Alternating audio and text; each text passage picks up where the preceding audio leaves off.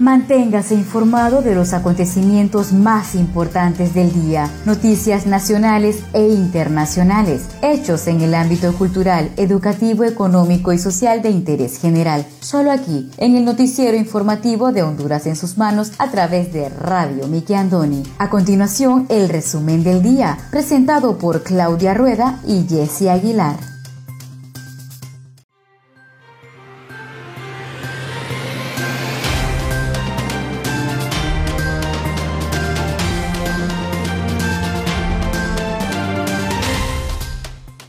Buenas tardes, sean todos bienvenidos a una edición más de su noticiero informativo Honduras en sus manos, a través de Radio TV Miki Andoni Siglo XX. Les saluda su fiel servidora Wendy Aguilar desde San Pedro Sula Cortés. Hoy tenemos día martes 15 de diciembre del año 2020. Agradecida con Dios primeramente por la oportunidad que nos da de compartir con cada uno de ustedes las noticias más importantes que trascienden a nivel nacional. Estamos justamente a 10 días para celebrar la Navidad. Se les recuerda a todas las personas tomar las medidas de bioseguridad por usted y su familia. Me acompaña Claudia Rueda desde la capital de Honduras.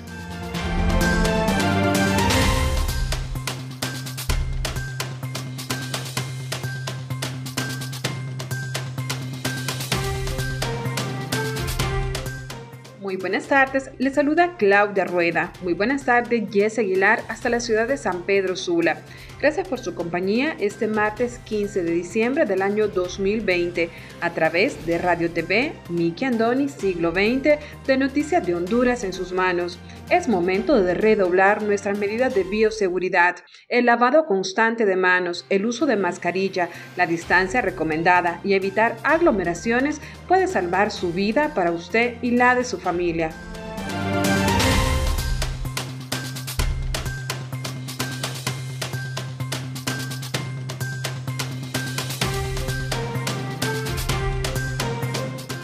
Estos son los titulares de hoy.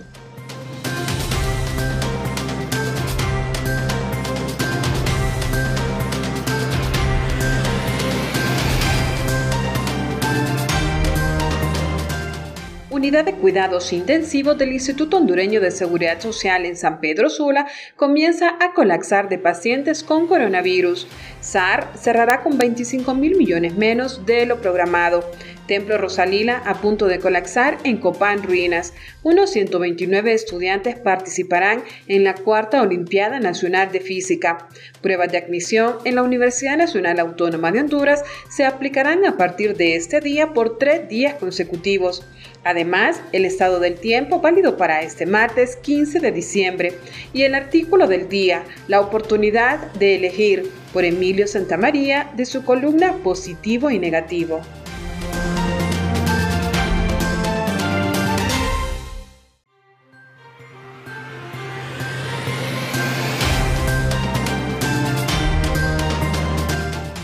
Asciende a 114.642 los contagios de COVID en Honduras. España buscará apoyar la digitalización escolar de Honduras. Primeras 51 familias que vivían en los bordos sanpedranos reciben una casa. Ya se han pagado 25 millones de lempiras con el bono Vida Mejor. Según científica hondureña, la vacuna de Pfizer será difícil que llegue a Latinoamérica.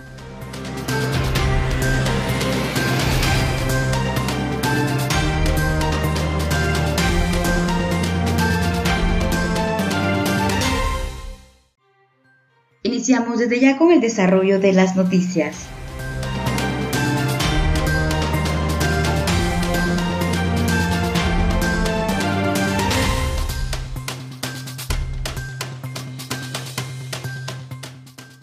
cerrará con 25 mil millones menos de lo programado.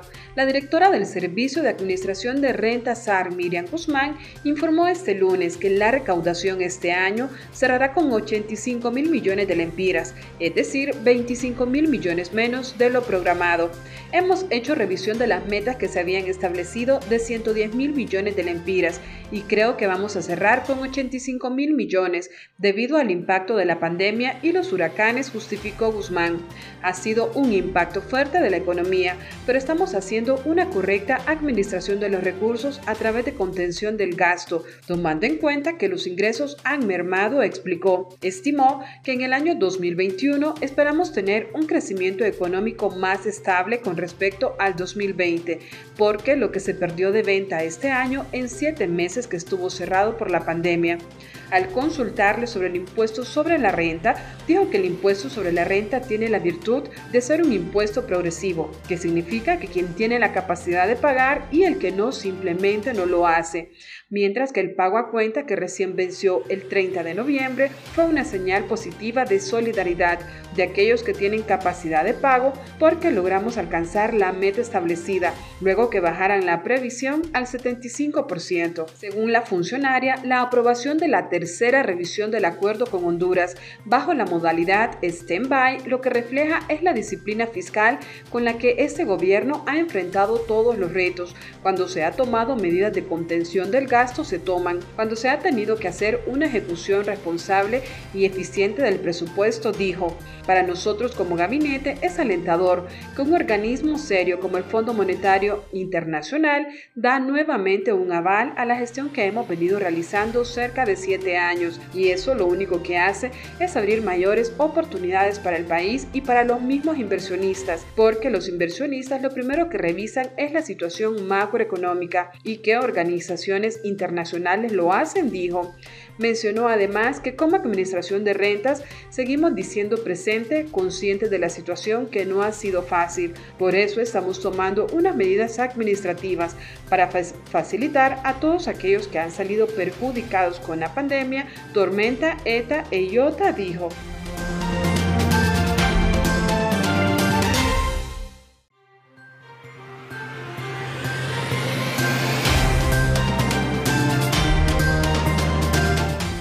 Asciende a 114.642 los contagios de COVID-19 en Honduras. Los casos acumulados de COVID-19 en Honduras ascendieron el día de ayer a 114.642, luego de confirmar 283 nuevos contagios, mientras que la cifra de fallecidos aumentó a 2.989, informó el Sistema Nacional de Gestión de Riesgos SINAGER. De 1.050 nuevas pruebas PCR de laboratorio, el organismo sanitario indicó en un comunicado que 283 dieron positivo, elevando los contagios a 114.642. La cifra de hospitalizados es de 586, de los que 457 presentan una condición estable, 118 están graves y 11 en unidades de cuidados intensivos. Además, se suman otros 14 fallecidos, con la cifra aumentó a 2.989, por lo que la tasa de letalidad llegó al 2.61%. Entre otras estadísticas, Sinajer sumó 210 nuevos pacientes que han superado la enfermedad, con lo que ya suman 51.688 los que han salvado de morir por COVID-19. El resto de los pacientes son monitoreados por el personal de la región sanitaria del país.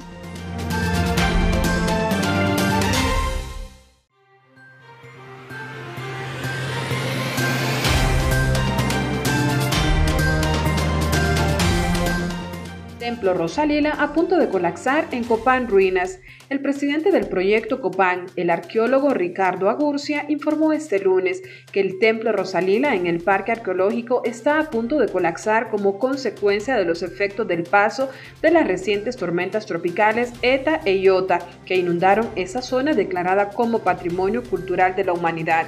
El Templo Rosalila está amenazada por diferentes factores que incluyen el crecimiento de algas en las fachadas, filtraciones de agua en los túneles donde está Rosalila y rajaduras, aunque se puede decir con certeza que su condición es bien delicada y es importante intervenir lo más pronto posible, dijo. Aseguró que los efectos de las tormentas ETA e IOTA, la situación se ha puesto más crítica con la filtración de agua, porque poco a poco están cayendo pedazos del edificio y es indispensable actuar lo antes posible. En ese sentido, hay una gran preocupación de parte de las autoridades de las ruinas de Copán, y es que el templo Rosalila tiene varias afectaciones que amenazan con que pueda colapsar próximamente, y con esto se podría retirar el título de Patrimonio Mundial por parte de la Organización de las Naciones Unidas para la Educación, la Ciencia y la Cultura, UNESCO. Añadió que por los momentos ya se trabaja junto con el Instituto Hondureño de Antropología e Historia y con expertos de México y se presentará un proyecto al Congreso Nacional y esperamos que sea aprobado para poder intervenir de inmediato y rescatar este tesoro del patrimonio hondureño. Para la reparación de este sitio arqueológico de Copán Ruinas se requiere de 4.1 millones de lempiras.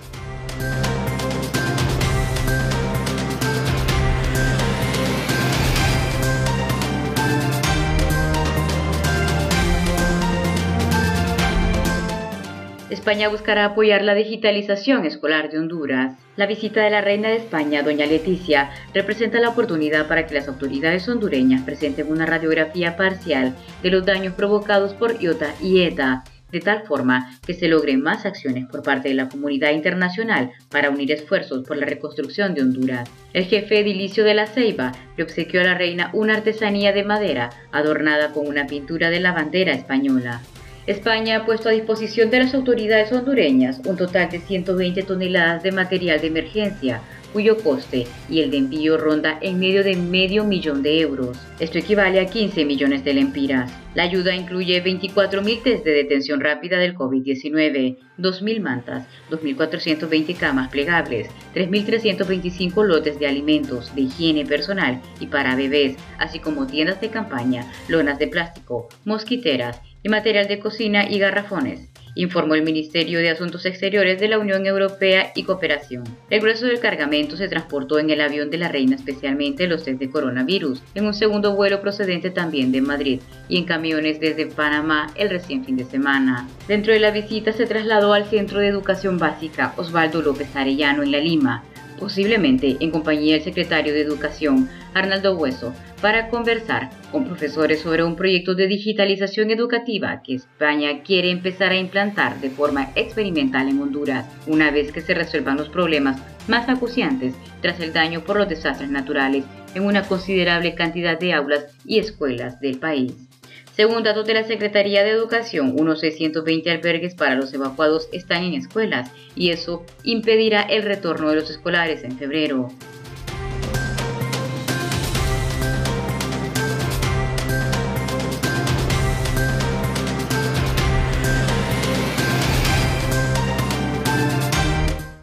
Conozca Honduras como su propia mano. www.hondurasensusmanos.com Geografía e historia de Honduras. Conozca Honduras como su propia mano. www.hondurasensusmanos.info Honduras en sus manos. Noticias. Conozca Honduras como su propia mano www.rinconesdehonduras.info Honduras en sus manos. Turismo.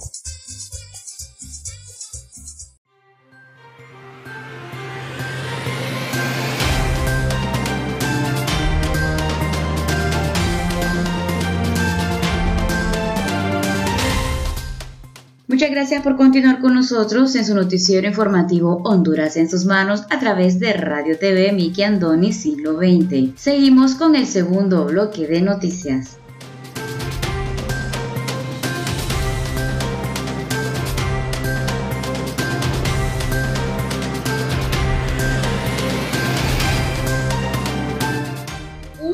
Instituto Hondureño de Seguridad Social en la ciudad de San Pedro Sula comienza a colapsar de pacientes con coronavirus. El presidente de la Asociación de Médicos del Instituto Hondureño de Seguridad Social en San Pedro Sula, Carlos Umaña, manifestó el día de ayer lunes que la unidad de cuidados intensivos UCI de ese centro asistencial comienza a colapsar de pacientes con coronavirus. Anoche me fue reportado por parte de los anestesiólogos de guardia en el chat que tenemos que ya no existen cupos en la unidad de cuidados intensivos COVID, declaró el doctor. Ante la situación, Umaña espera que las autoridades del Instituto Hondureño de Seguridad Social habiliten el segundo módulo con capacidad para 17 cupos y poder atender a más pacientes. También el galeno reveló que el ala número 1, con capacidad para 8 camas, colapsó en las últimas horas.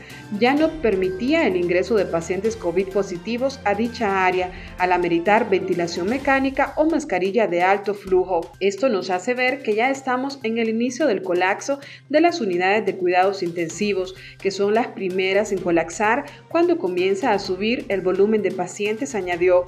Para la primera quincena del mes de enero del año 2021, el doctor Umaña pronostica un nuevo pico de la pandemia por los efectos de las tormentas tropicales de noviembre y la gran aglomeración de personas en centros comerciales durante la temporada navideña.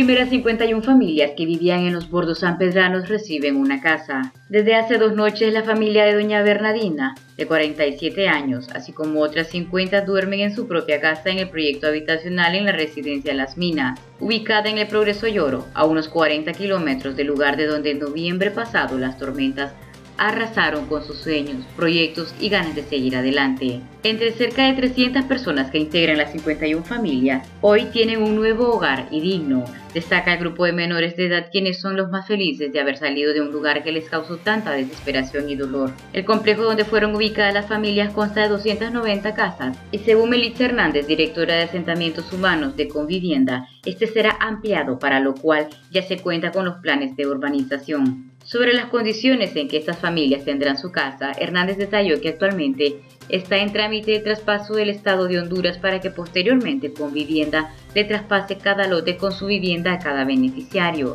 bajo condiciones que éstas no sean vendidas. Por ahora, solo 51 familias han sido las trasladadas a sus nuevos hogares y se espera que en próximos días nuevos beneficiarios sean reubicados en el resto de viviendas. Un proyecto que viene a beneficiar muchas personas que perdieron todos sus bienes producto de los estragos ocasionados por los pasados fenómenos tropicales. El gobierno anunció el pasado primero de diciembre que invertirá 2.500 millones de lempiras en programas de viviendas portátiles para damnificados, casas permanentes y soluciones habitacionales o mejora de hogares.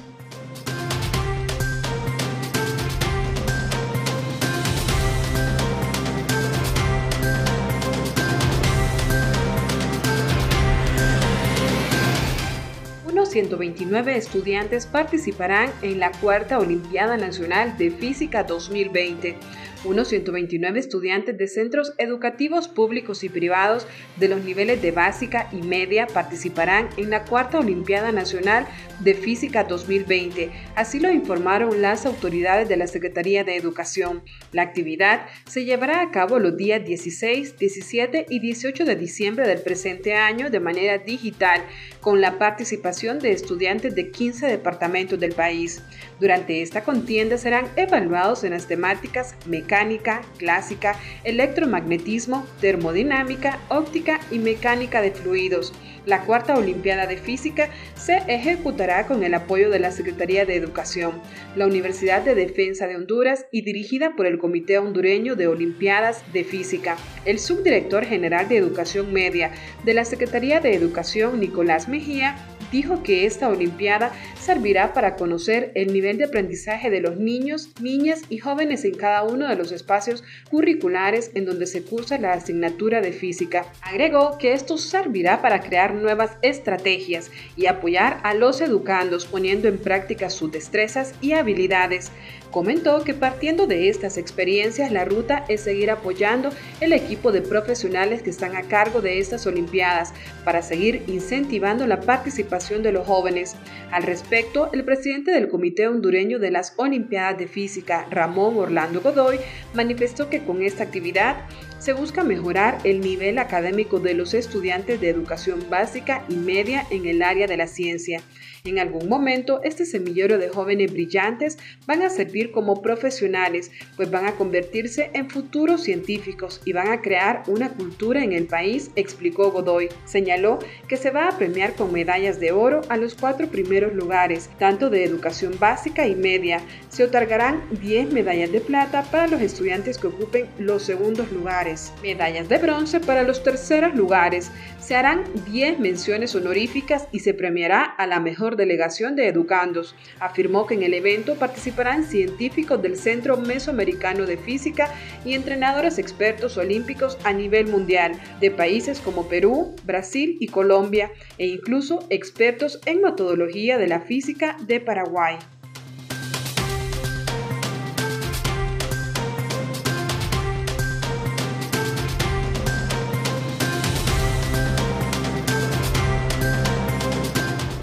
Ya se han pagado 25 millones de lempiras con el bono Vida Mejor. Alrededor de 25 millones de lempiras han sido entregados en concepto de bono discapacidad o rural en los últimos días circulante que ha venido a ayudar económicamente a quienes resultaron afectados por las tormentas Iota y ETA. La Secretaría de Desarrollo e Inclusión Social realiza el pago de la bonificación bajo estrictas medidas de bioseguridad y en grupos pequeños para evitar aglomeraciones que puedan causar un contagio de COVID-19, tomando en cuenta que entre los beneficiarios hay personas con discapacidad. El pago se realizó en Cortes, Villanueva y La Lima en Santa Bárbara y en Francisco Morazán, a los que sumarán más lugares beneficiados de acuerdo a la disponibilidad de las agencias bancarias. Los beneficiarios han agregado la entrega porque aseguran que llega en un momento oportuno porque no cuentan con recursos económicos a raíz de las pérdidas que les dejaron las tormentas. En su mayoría los beneficiarios se han manifestado que comprarán alimentos, medicamentos y ropa para sus hijos en el caso de Doya Hernández. Los beneficiarios del bono reciben un mensaje de texto por parte del CERIS o un llamado a través de los gestores sociales para identificar el día y la agencia bancaria donde pueden realizar el cobro. Los participantes son convocados en tiempo y forma se les contacta por parte de nosotros. Pedimos a los beneficiarios que no vayan a las agencias si no han sido llamados, explicó José Rivera Martínez, uno de los gestores sociales de la Lima. Los receptores del bono solo deben presentar su tarjeta de identidad y asistir a la agencia establecida. Con el bono se busca beneficiar a más de 300.000 familias y contribuir con la ruptura del ciclo intergeneracional de la pobreza extrema. En el caso que los participantes tengan dudas o sugerencias sobre el pago del bono, pueden plantearlas al 2232 8300.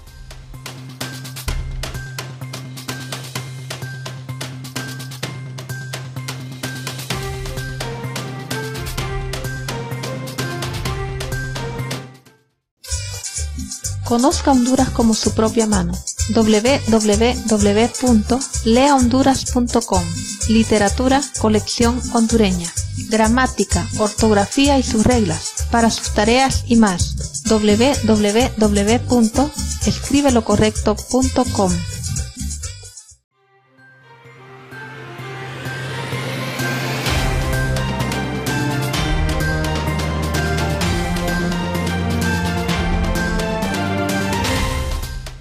Muchas gracias por continuar con nosotros en el tercer y último bloque de noticias en el noticiero informativo de Honduras en sus manos a través de Radio TV Miki Andoni Siglo XX.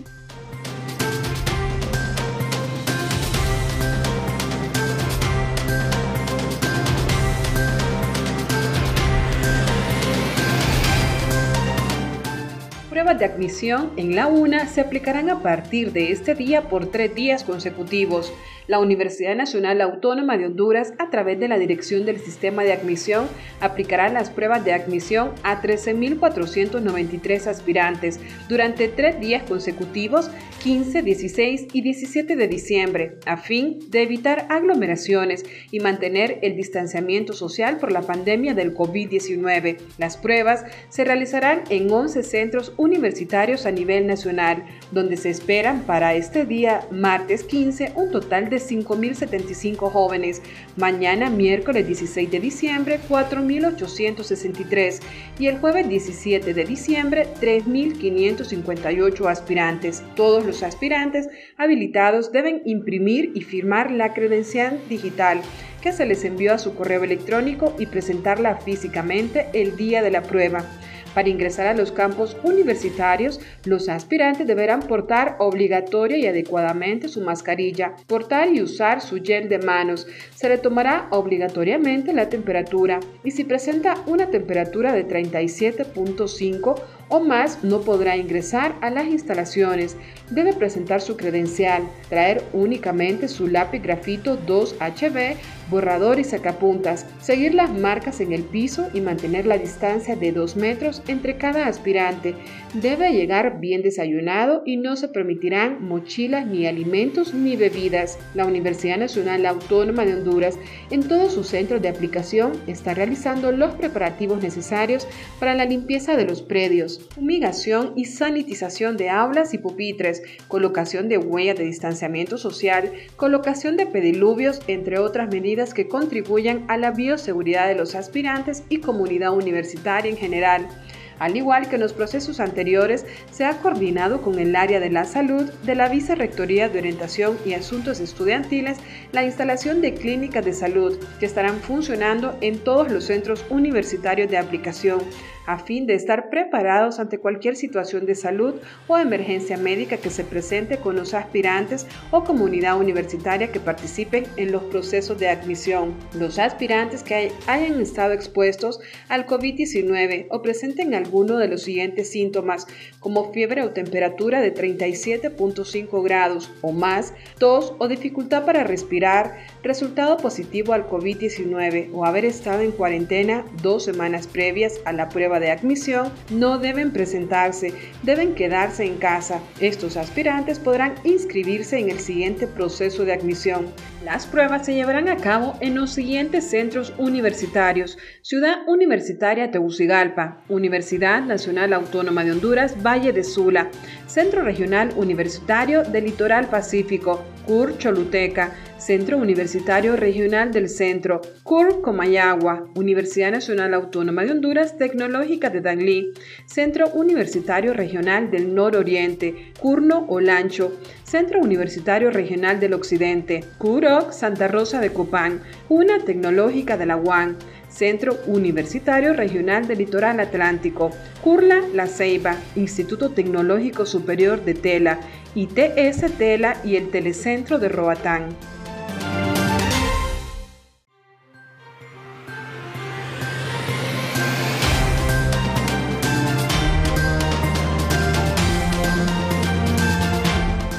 Según científica hondureña, la vacuna de Pfizer será difícil que llegue a Latinoamérica. La científica hondureña María Elena Botassi considera que para aplicar la vacuna se necesita la colaboración entre los expertos en la materia, pero también con las personas que saben cómo organizar y distribuir vacunas mediante el programa de inmunizaciones de Honduras. Al consultarle si la vacuna que se va a aplicar en Estados Unidos es la misma que va a venir a Honduras, aseguró que la vacuna Pfizer será muy difícil que llegue a países como los nuestros porque tienen un requisito de cadena fría muy complicado. Agregó que la razón es porque ahorita no hay suficientes dosis de la vacuna, por lo que sería difícil poderla distribuir en todos los países donde está muy limitada. Así que creo que las que van a llegar aquí a Latinoamérica van a incluir un grupo de vacunas que también están siendo evaluadas por la Organización Mundial de la Salud OMS o por el programa de COVAX y todavía no hay ninguna aprobada sino que estamos esperando probablemente a principios del próximo año a ver cómo siguen los procesos de evaluación, de regulación y de control de calidad. En ese sentido, considera que el gobierno, Seguro Social y el Consejo Hondureño de la empresa privada han tomado buenas iniciativas de trabajar por diferentes procesos. Uno es obviamente por el proceso de COVAX, que es el proceso para determinar qué vacuna llega al país. Probablemente no vamos a tener opción, pero ellos como tienen la confianza y la regulación de la OMS identidades regidoras van a determinar cuál viene por esa vía. También veo que han colaborado con el gobierno y el Seguro Social para empezar a hacer evaluaciones, negociaciones con AstraZeneca, pero hasta no ver que AstraZeneca sea aprobada para su uso, pues todavía no podemos 100% asegurar que esta vacuna va a estar lista y cuándo va a estar lista. Concluyó diciendo que esta semana se va a evaluar los paquetes de regulación de la Moderna y estamos en espera para ver cuándo se van a evaluar los paquetes regulatorios de vacuna como sea la de AstraZeneca y hay otras también que están siendo revisadas y apenas tengamos esas aseguraciones tenemos que tener confianza plena de que son vacunas que funcionan, que son seguras y que van a ser apropiadas para las poblaciones en todos los países, incluyendo Honduras.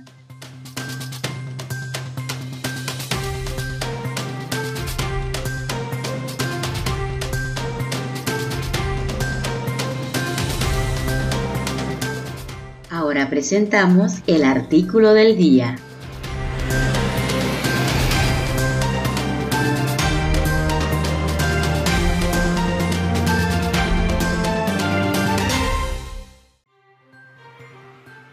Artículo del día por Emilio Santamaría de su columna Positivo y Negativo, dos formas de encarar la vida, la oportunidad de elegir. Cuentan que durante una de las más turbulentas guerras del Oriente Medio, un general persa se enteró que sus tropas habían capturado a un espía. El general era famoso por su espíritu justo y compasivo.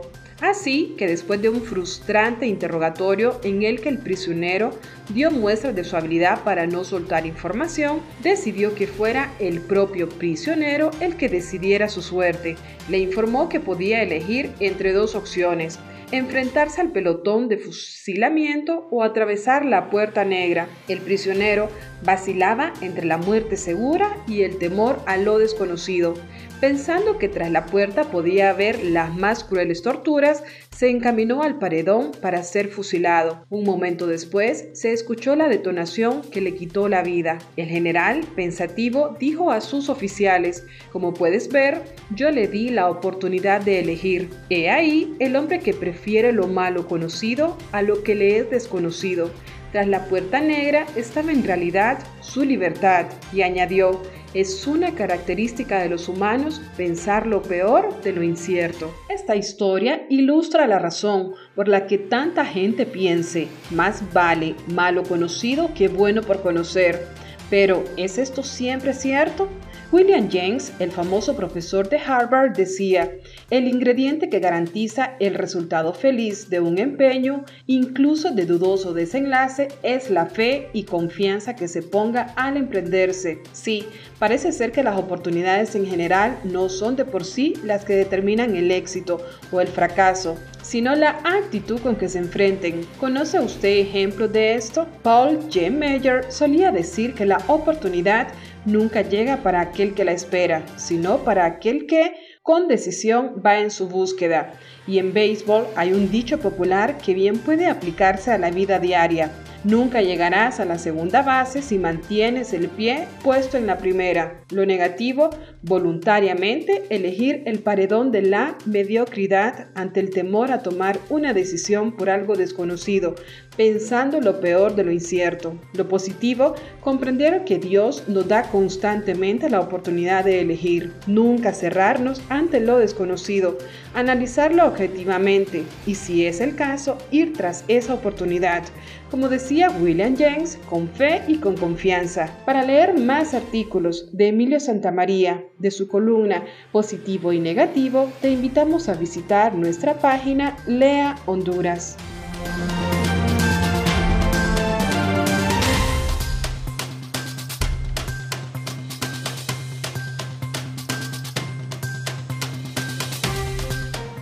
A continuación, el estado del tiempo.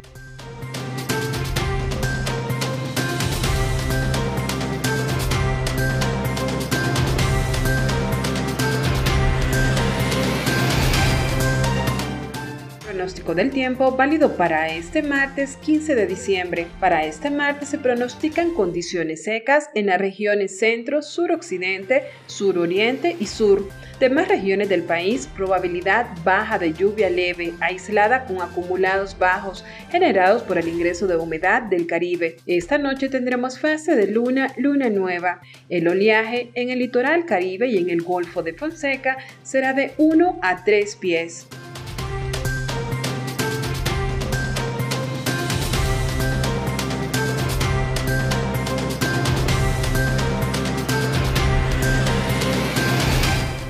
Muchas gracias por haber estado con nosotros en el noticiero informativo Honduras en sus manos a través de Radio TV Miki Andoni Siglo XX. Los esperamos la siguiente edición. Se despide de ustedes su fiel servidora Wendy Aguilar desde San Pedro Sula Cortés.